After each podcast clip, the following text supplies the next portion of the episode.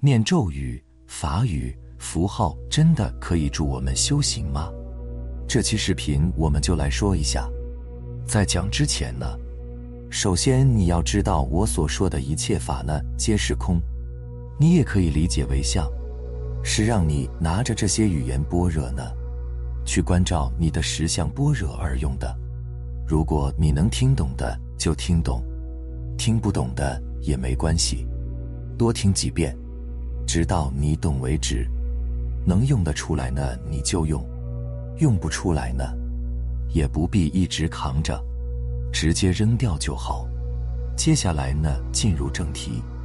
所谓的念咒法语，它的本质呢，其实是在历史上不同气、不同界、不同时代。不同人的妙语灵言，或者说呢是恶语，或者呢是口见舌枪，其中呢有吉祥也有祸福。用当下这个时空节点，我们人类社会的事物，给你举个例子，它就好比如是你现在的电话号码，军中的口令，你能够对上号呢，它就灵；你对不上号呢，它就不灵。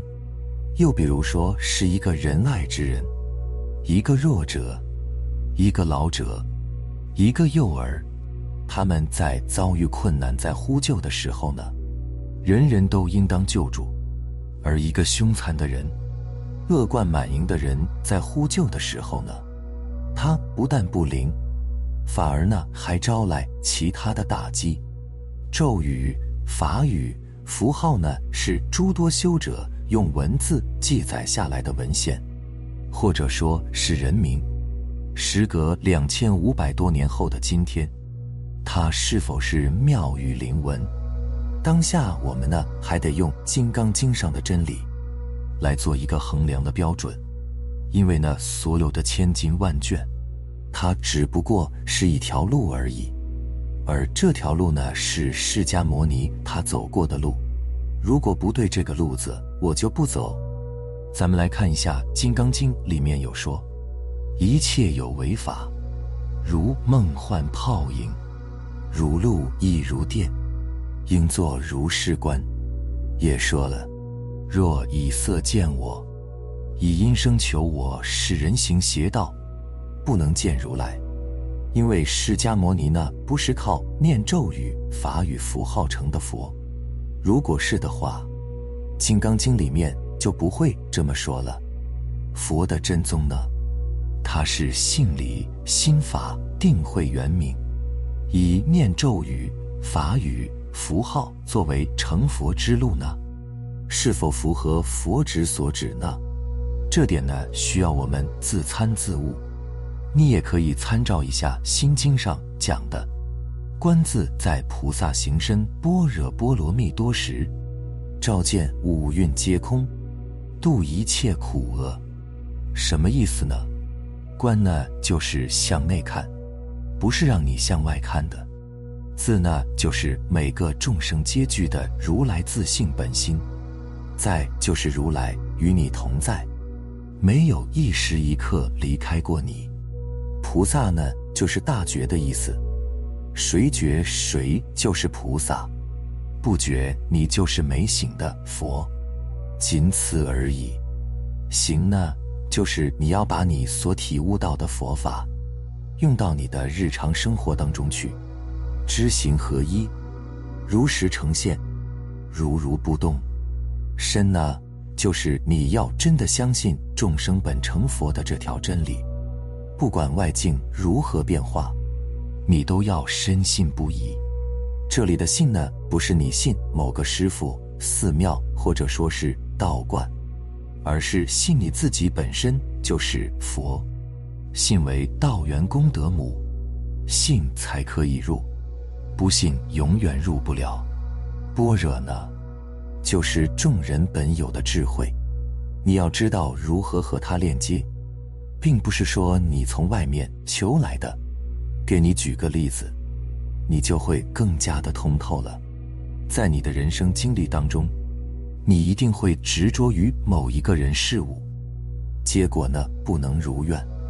你接下来呢又开始调风水，看八字，找巫师神婆呢，到处的求佛拜神，最后你已经万法用尽，无计可施的时候，当你放下、接受、接纳的那个当下，就是你本有的智慧，是你求来的智慧吗？是众生本就有的。波罗蜜呢，就是彼岸的意思，也就是让你知道，当你入了如来自信的时候，你会明白，原来此岸就是彼岸，无此无彼同一岸。多呢，就是你要多听、多思考、多关照，多多的去体悟。十就是要时时刻刻、分分秒秒守住你的本心，不偏不倚，保持中道。照见了，就是说呢，我们本有的如来自性，它无实无虚，来山照山，来水照水，你来照你，我来照我，照完当体即空，了不可得，没有一样属于你我。五蕴呢，就是色受想行识，你所看到的一切万事万物呢，都属于色。受想行识那属于你的感受，他们本来呢都是你的如来自性起的妙用而已，都是幻象、缘影、假的，所以才叫做皆空嘛。当你清楚明白通达了，所有的一切都只不过是梦幻泡影，如露亦如电，再也没有任何的人事物可以干扰到。束缚到你的时候，不就度了一切苦厄了吗？每一个学佛者呢，都想要成佛，求生净土，念佛念咒，它是目的呢，还是服一定心之方法呢？你要自参自悟，自心如如不动，了然无一物，方可至佛国。念它的本质呢，是心之动，动是妄。